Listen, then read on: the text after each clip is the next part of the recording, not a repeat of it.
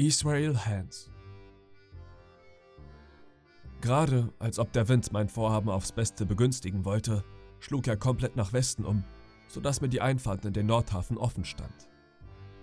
Mit dem Landen hatte es aber seinen Haken, da wir keinen Anker besaßen. Uns blieb deshalb nichts weiter übrig, als den höheren Stand der Flut abzuwarten, der den Schoner der Küste näher treiben musste. In der Ebbe, die dann folgte, setzte sich das Schiff von selbst auf den Sand und wir konnten es wartend verlassen. Der Bootsmann sagte mir, wie ich das Schiff zur geeigneten Zeit beidrehen müsse, was mir auch nach einigen vergeblichen Versuchen glückte. Dann aßen wir Mittagbrot. Captain, sagte er schließlich und lächelte dabei wieder wie in seiner hässlichen Art. Da liegt noch immer mein alter Mart O'Brien. Wäre es nicht gut, wenn wir ihn über Bord brächten? Ich bin nicht zu empfindlich und tadle mich nicht, dass ich ihn verdientermaßen abgefertigt habe, aber zur Verschönerung des Schiffes dient er nicht wirklich. Dazu bin ich nicht stark genug, erwiderte ich. Und dann liebe ich auch diese Arbeit nicht. Meinetwegen mag er bleiben, wo er ist. Die Hispaniola ist ein Unglücksschiff, begann er wieder. Auf ihm sind schon eine Menge Leute zu Tode gekommen. Arme Seeleute. Ich habe so etwas noch nie erlebt. Da ist nun dieser O'Brien, der tot ist. Oder ist es vielleicht doch nicht? Nun ja, ich bin kein Gelehrter und ihr seid ein Bursche, der lesen und schreiben kann. Nun sag doch, ist ein toter Mann wirklich tot oder wird er noch einmal lebendig? Ihr könnt den Leib töten, aber nicht die Seele, Meister Hans. So viel solltet ihr doch wissen. O'Brien ist in einer anderen Welt und das sieht uns vielleicht jetzt gerade zu. So ist es also, sagte er.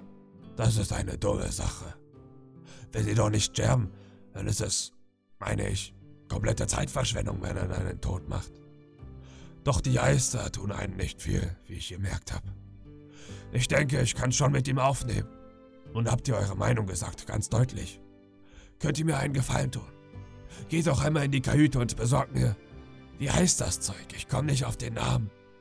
Besorgt mir Wein. Dieser Brandy steigt mir sehr in den Kopf.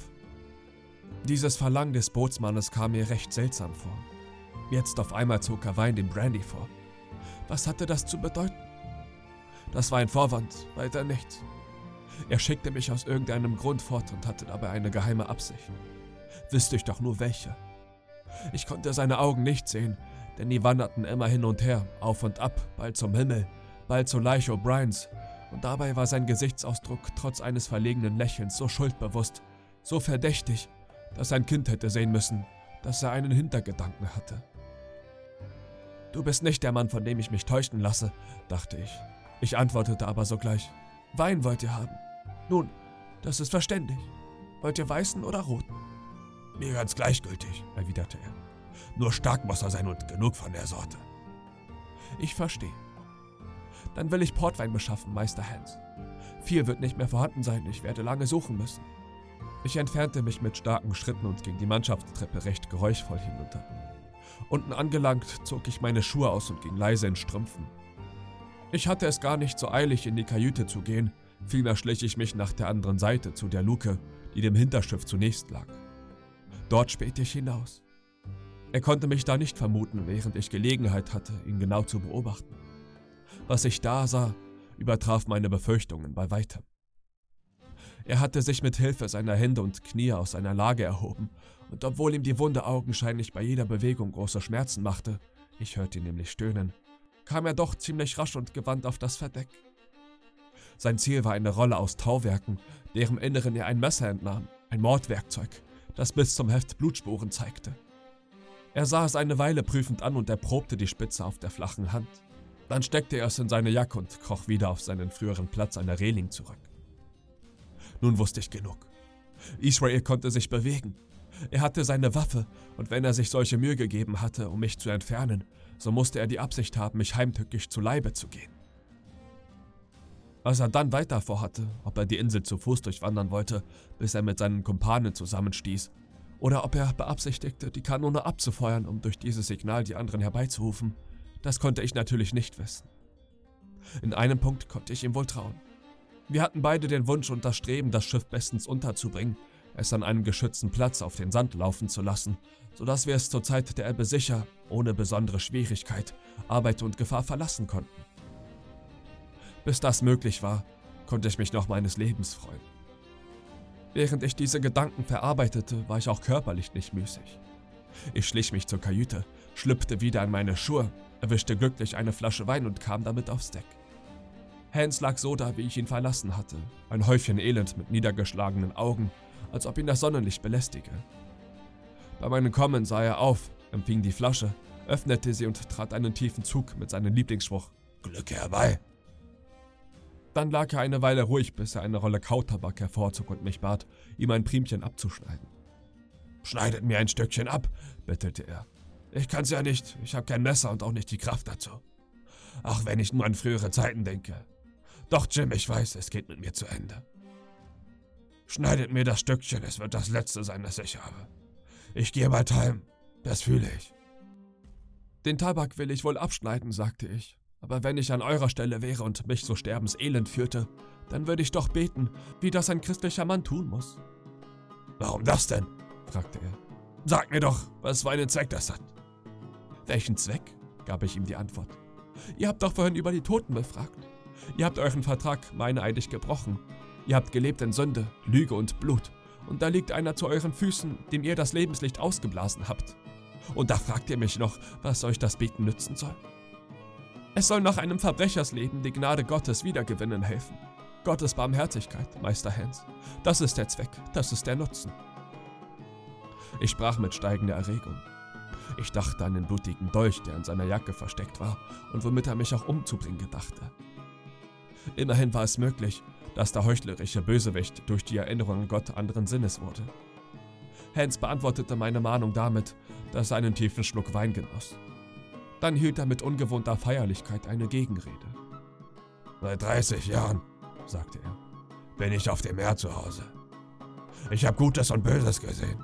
Schönes und schlechtes Wetter, Wirbelstürme, Mangel und Not, geschwungene Messer und sonst alles Mögliche erlebt.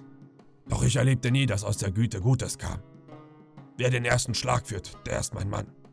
Tote Leute beißen nicht mehr. Das ist meine Absicht. Amen. Abgemacht. Und nun fuhr er in verändertem Ton fort. Haben wir genügend närrisches Zeug geschwätzt. Die Flut ist jetzt hoch genug. Wir können es wagen. Haltet euch an meine Anweisung, Captain Hawkins. Wir wollen die Einfahrt versuchen. Wir hatten ungefähr noch zwei Meilen zu fahren, aber die Sache war nicht so einfach. Die Einfahrt in den Nordhafen war eng und seicht und lag außerdem in nordöstlicher Richtung, sodass der Schoner mit aller Vorsicht geführt werden musste, wenn es gut gehen soll. Ich denke, dass ich gut zu gehorchen wusste.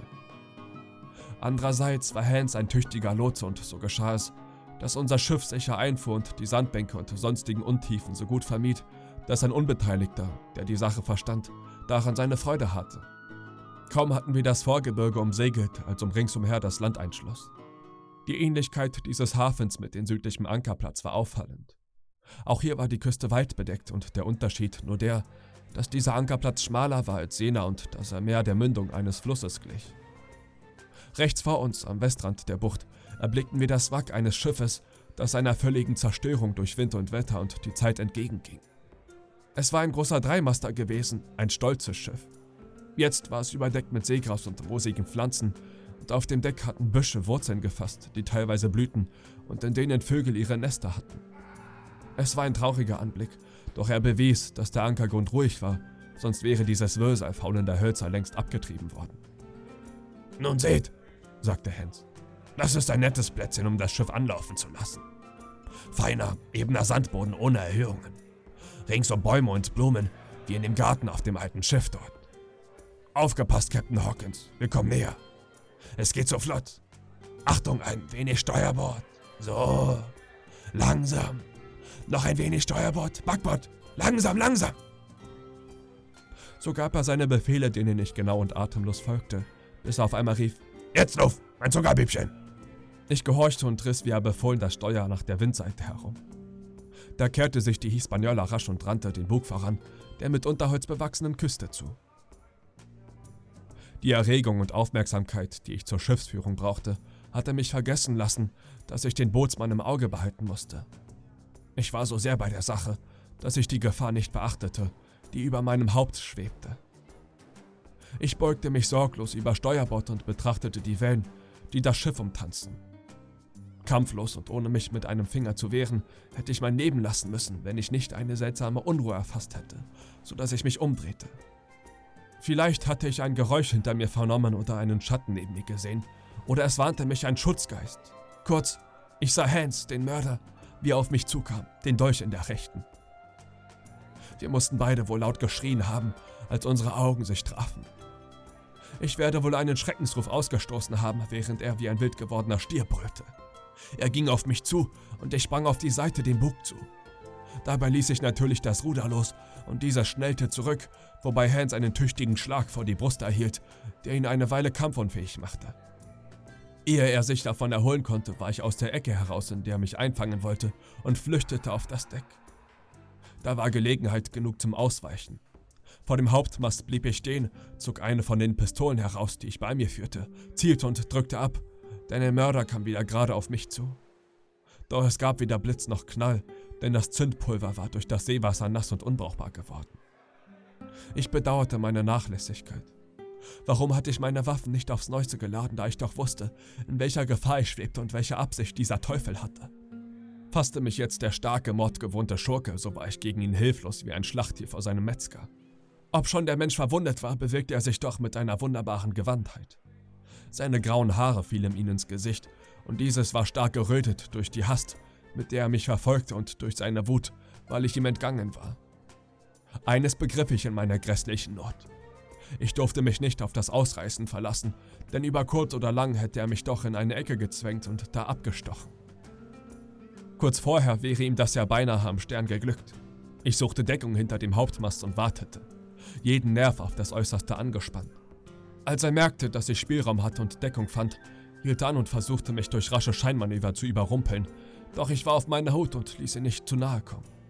In der Heimat hatte ich wohl früher mit anderen Kindern ein solches Haschenmannspiel um einen Baum herumgetrieben, doch sicher nie mit einem hochklopfenden Herzen und in solcher Angst. Hier war es ein Spiel auf Leben und Tod, und vorläufig wenigstens war ich in meiner Jugend und meinen gesunden Gliedern gegen den alten, verwundeten Mann im Vorteil.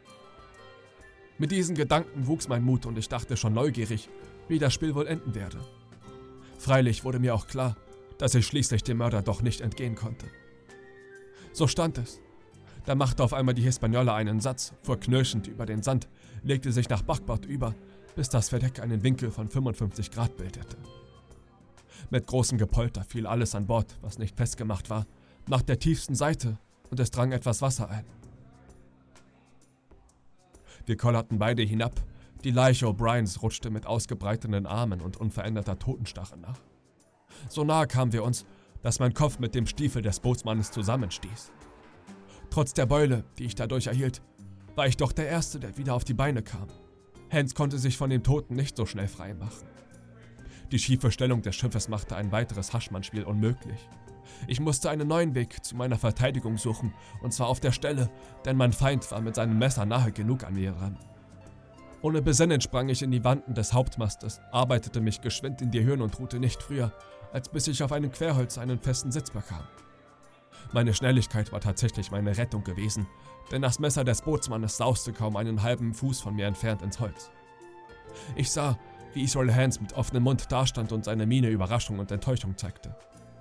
Da ich nun einige Augenblicke mir selbst überlassen war, verlor ich keine Zeit, mein früheres Versäumnis wieder gut zu machen. Ich brachte die Pistolen in Ordnung und um sicher zu gehen, nahm ich die Ladung aus der zweiten heraus und lud sie aufs Neue.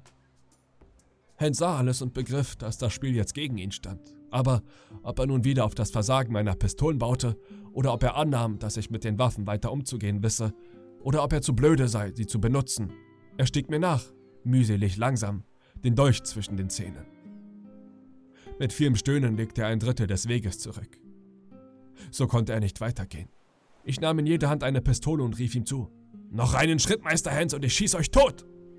Er hielt sogleich inne. Seinem Gesicht konnte ich ansehen, dass der rohe und zudem entsetzlich dumme Mensch zu einem Gedanken kommen wollte. Nach einigen Versuchen, sich deutlich verständlich zu machen, zeigte sich seine Hilflosigkeit. Jetzt sprach er und nahm dabei natürlich den Dolch aus den Zähnen, blieb aber sonst unbeweglich. Jim, sagte er, ich glaube, wir sind beide rechte Dummköpfe und wir tun besser, wenn wir uns vertragen. Ich hätte schon längst gefasst, aber siehst du, ich habe eben kein Glück. Als ich dir schon bald hatte, musste natürlich der Schoner umkippen, aber wenn einer eben so ein Pechvogel ist, Das Merit das Geschäft.